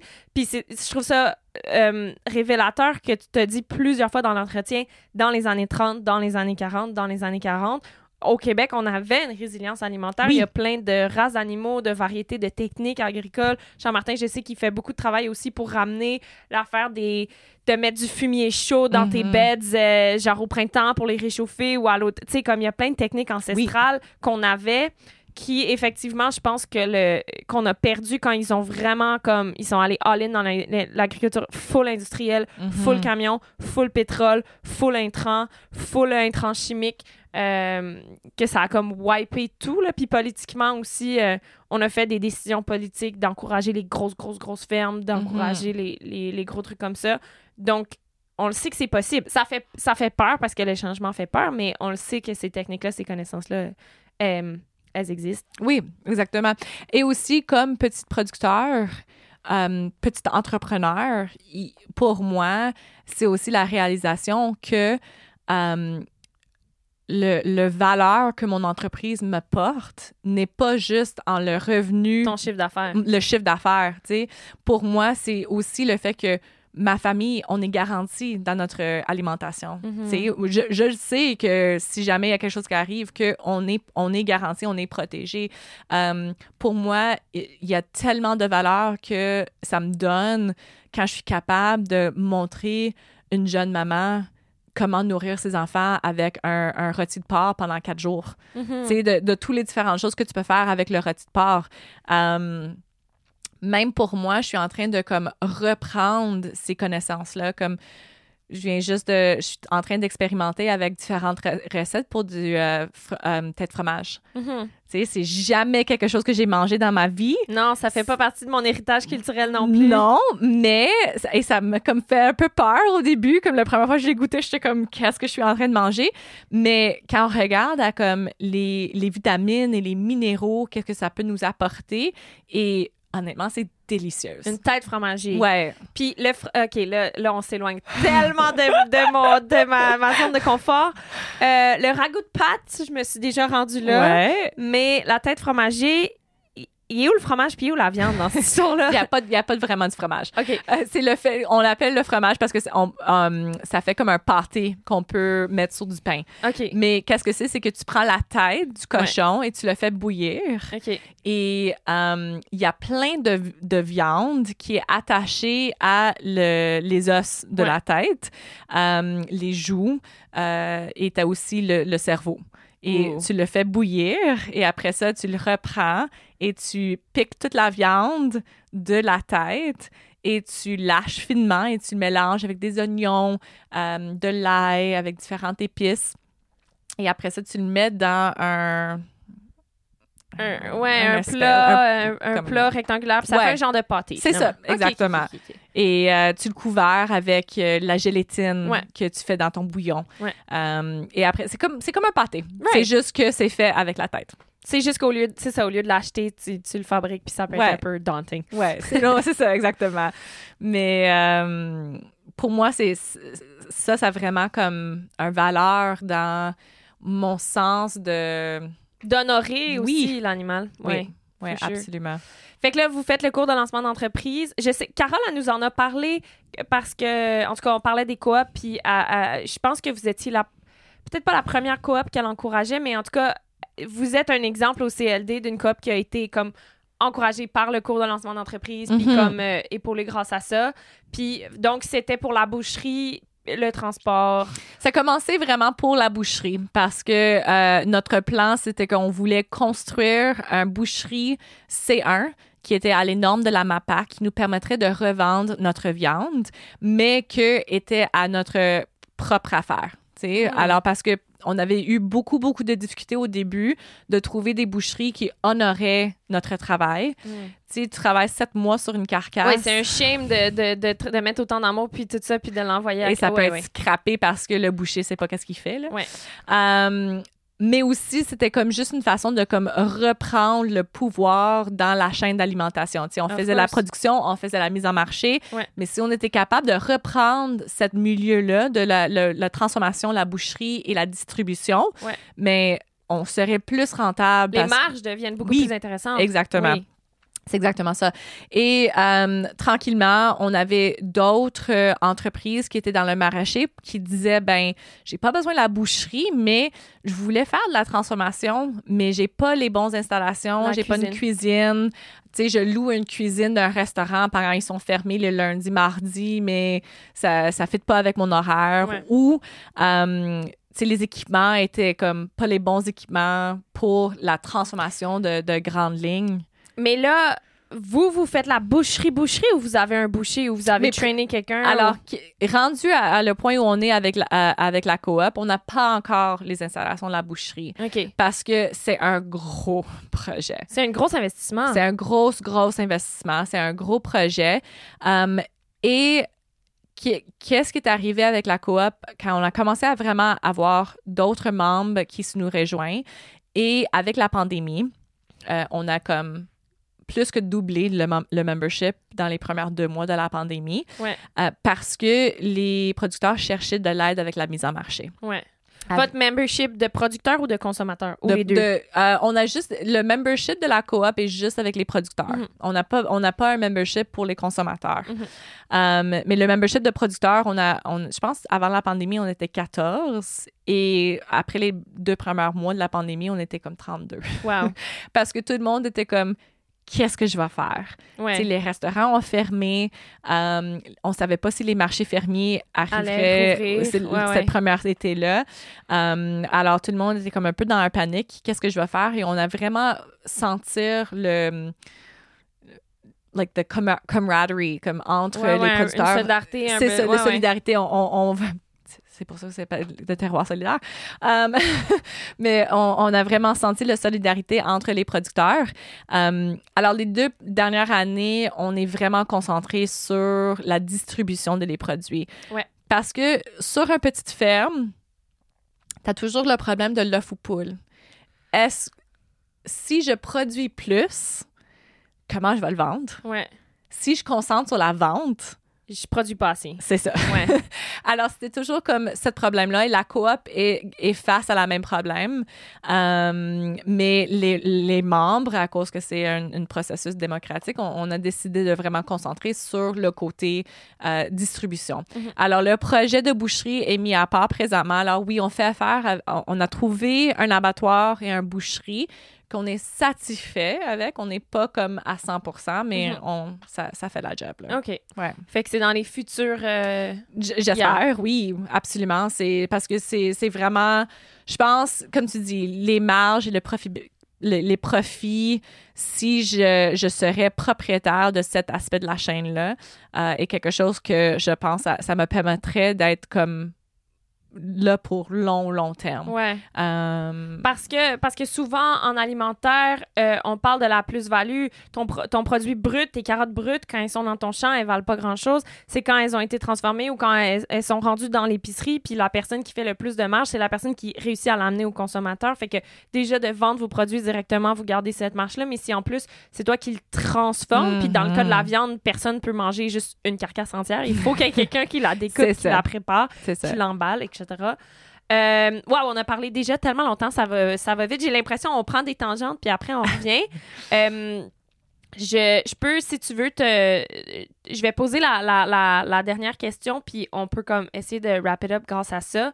Euh, puis j'imagine que la coop va prendre une, une part aussi là-dedans.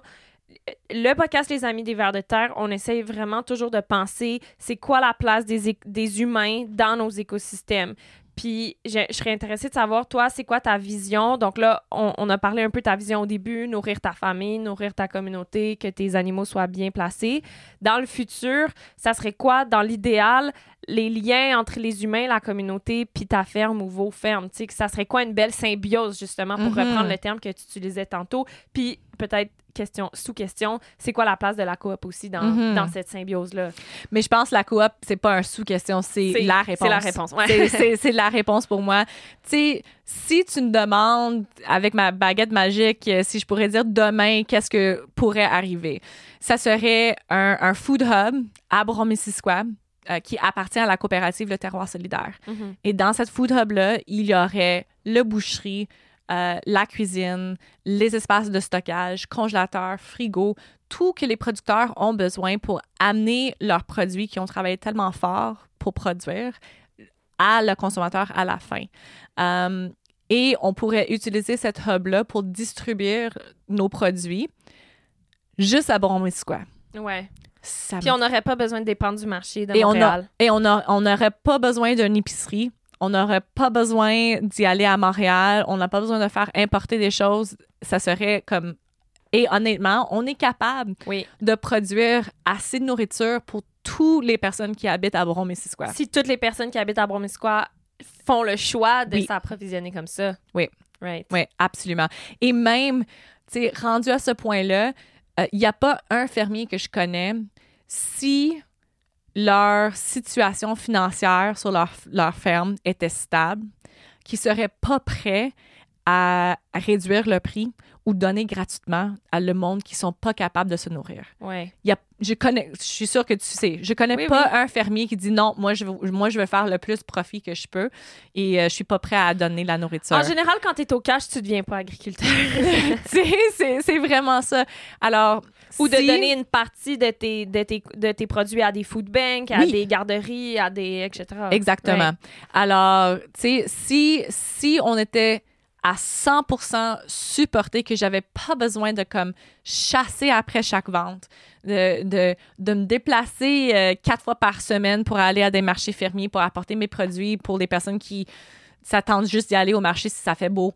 Euh, c'est, c'est- Ouais. si Puis je qui vont acheter deux côtelettes. oui, c'est ça. Si je savais que j'étais supportée par une communauté qui dit non, moi, je fais le choix de 100 euh, m- m- de, de s'alimenter d'ici, euh, c'est sûr que ça me ferait plaisir de comme produire même à 25% de ma production pour les personnes que je sais sont pas capables. Ouais. Euh, alors, c'est ça. Ma baguette magique me dirait que Bras-Missisquoi était 100% autosuffisante. Euh, et, et comme je dis, si on fait tous les choix, on arrête de dire, mais j'ai pas besoin de manger du quinoa, euh, j'ai pas besoin de manger du fève euh, qui vient d'Amérique du Sud, euh, je vais manger qu'est-ce que j'ai ici. Mhm. Euh, je pense qu'on on serait capable de le faire. C'est, alors, c'est, vraiment ça. C'est le, le, le connexion. Les, les humains dans le système, c'est, le plus important parce que si on n'a personne à vendre, Les citoyens mangeurs, c'est comme ça que Leslie Carbonneau les a Oui. appelés. On mange, tout le monde, on est tous les humains dans la, dans la grande chaîne alimentaire, on est des consommateurs. Ouais. On, on- on consomme, euh, puis on fait caca, puis on fait du compost, puis hopefully ce caca-là, puis ce compost retourne dans la terre au lieu de juste comme fucking l'enfouir dans des, dans des, dans des, des, des, des Des trucs, d'enf- champs. des trucs d'enfouissement, ouais. Euh, puis notre rôle comme citoyen, j'aime le mot citoyen parce que ça redonne du pouvoir. Oui. Notre rôle comme citoyen, c'est de faire des choix d'approvisionnement.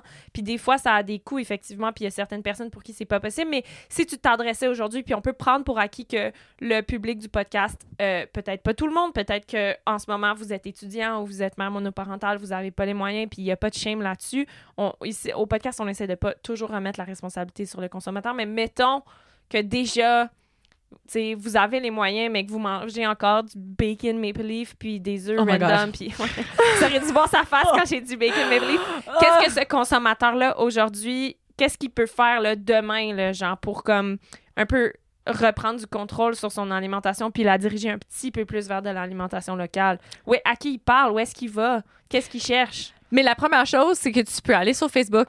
Les, tu sais, les groupes, là, les groupes de, de communautés qu'on a sur Facebook, tu sais, ici Mm. dans le coin, on la a page C'est ou ça. la page euh, Saint-Lambert, machin chose, ou peu importe, vous êtes où, il y a une page. Ouais. Hochelaga, mon quartier. Exactement. ouais, ouais, Tout le monde a une page pour leur quartier. Alors, moi, je dirais la première chose, c'est c'est parle, parle à, à des gens, demande, demande. C'est qui Hey, les producteurs? C'est ça. Est-ce que quelqu'un achète directement d'un fermier? Et comme ça, tu peux commencer à, à, à trouver les informations. Et après ça, parle à les fermiers. Ouais. Envoie un courriel. Ouais. Envoie un courriel pour, pour dire Hey, je suis intéressée, mais je suis pas sûre sur- si, euh, c'est que- si- comment ça fonctionne. Euh, ça me fait toujours plaisir de répondre à, à- à les questions de nos, de nos consommateurs. Um, et après ça, c'est vraiment juste de, de, de demander aux producteurs c'est, c'est comment que je peux te supporter le plus avec mes moyens?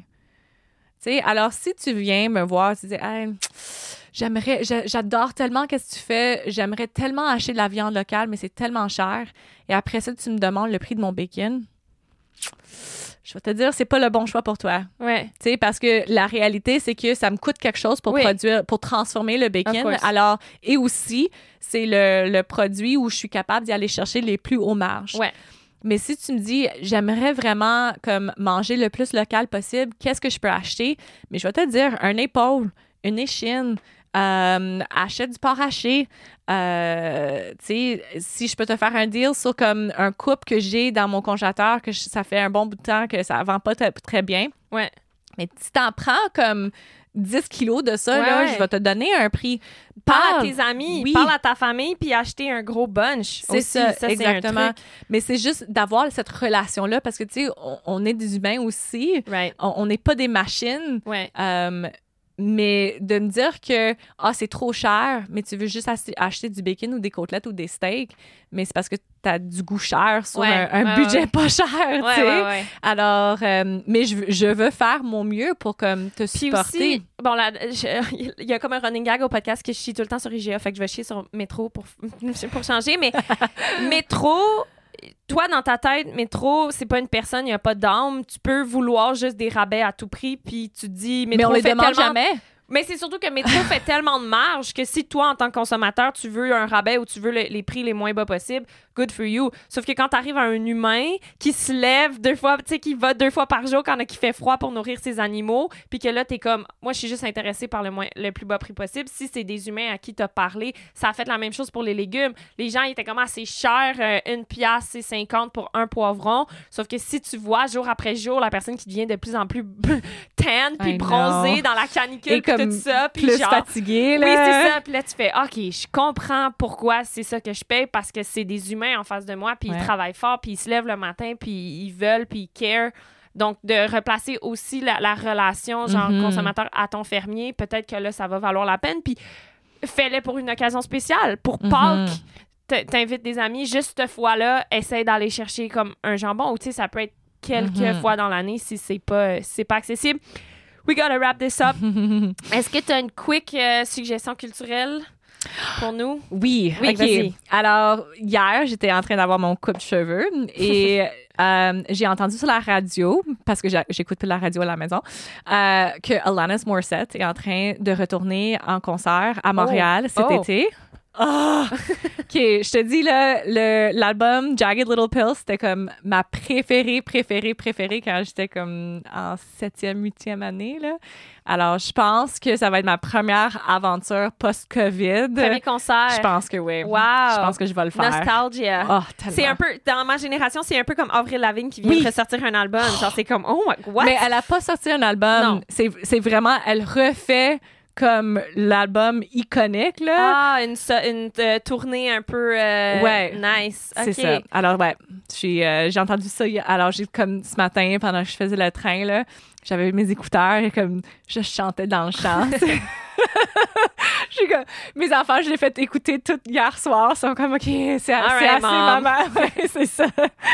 Alors, ouais. Cool. Ben, je te souhaite bien du plaisir. Moi aussi, j'ai hâte de, de retourner voir des concerts. Puis, euh, moi, je vais, je vais faire une plug, euh, shameless plug pour, euh, pour une bonne amie, euh, Enora, qui fait le podcast Les Agricoles, qui est un podcast aussi Oui, sur l'agriculture, mais sur les femmes spécifiquement en agriculture. Euh, hier, c'était la journée. euh, hier, avant hier, c'était la journée internationale des, des droits des femmes. Puis nous, on a sorti tous nos épisodes avec des femmes vraiment inspirantes euh, qu'on fait à l'année. D'ailleurs, c'est pas juste une fois par année qu'on genre, voit le travail des femmes. Puis Enora a fait ça aussi à l'année. Puis là, elle sort sa deuxième saison. Puis un- je suis vraiment jalouse, en fait. J'aurais aimé. Je fais la promotion de son podcast, mais c'est parce que j'aurais aimé ça, faire qu'est-ce qu'elle a fait. L'été passé, elle a fait un road trip. Puis elle est allée rencontrer plein de femmes inspirantes, genre partout. Gaspésie. Baie des Chaleurs, Victoriaville, Ah, wow. tout- dans toute cette partout. Puis là, euh, ça sort très bientôt. D'après moi, quand l'épisode va sortir, la saison 2 euh, des Agricoles va être sortie. Fait que c'est disponible, disponible partout. Elle a aussi un Patreon. Donc, euh, je suis fière d'elle. Puis on, on l'a coaché un petit peu, en fait, Pirate Prod. On l'a coaché au début, début Ouh. par rapport à son podcast. Fait que c'est 100% son travail puis son énergie. Puis je veux pas prendre de mérite, mais on est content d'avoir des, des partenaires qui font des, des podcasts inspirants comme ça. C'était tellement un bel échange. Merci, Merci. tellement. Euh, moi, je mange pas beaucoup de, de viande dans la vie, mais j'ai une, une maman justement qui achète des poulets à une amie Je connais, puis je, qui achète. je connais Patricia Oui, c'est ouais. ça. Euh, puis c'est cool aussi avec le, le bagel shop d'avoir accès aussi à, Oui. à des coupes euh, de viande intéressantes. Je me rappelle le moment qu'on c'était je pense que c'était le bacon de Selby. J'ai travaillé un peu au bagel shop un moment donné puis euh, finalement c'était pas super rentable mais pendant un moment donné, on mettait du bacon de Selby sur la pizza puis c'était comme oh là là. It's really good. Oh là là, c'était quelque chose. Donc, euh, merci puis bonne saison Merci euh, beaucoup. 2022. Thank you. Cet épisode est une création de Pirate Productions, à l'animation et au montage Alice Lefebvre, aux communications et au marketing web Mélodie Hébert, à la recherche Catherine Dallaire et la musique est de Julien Dumont-Baudrillard. Pour nous encourager et écouter d'autres épisodes et même des épisodes bonus, vous pouvez nous suivre sur patreon.com baroblique Pirate Prod.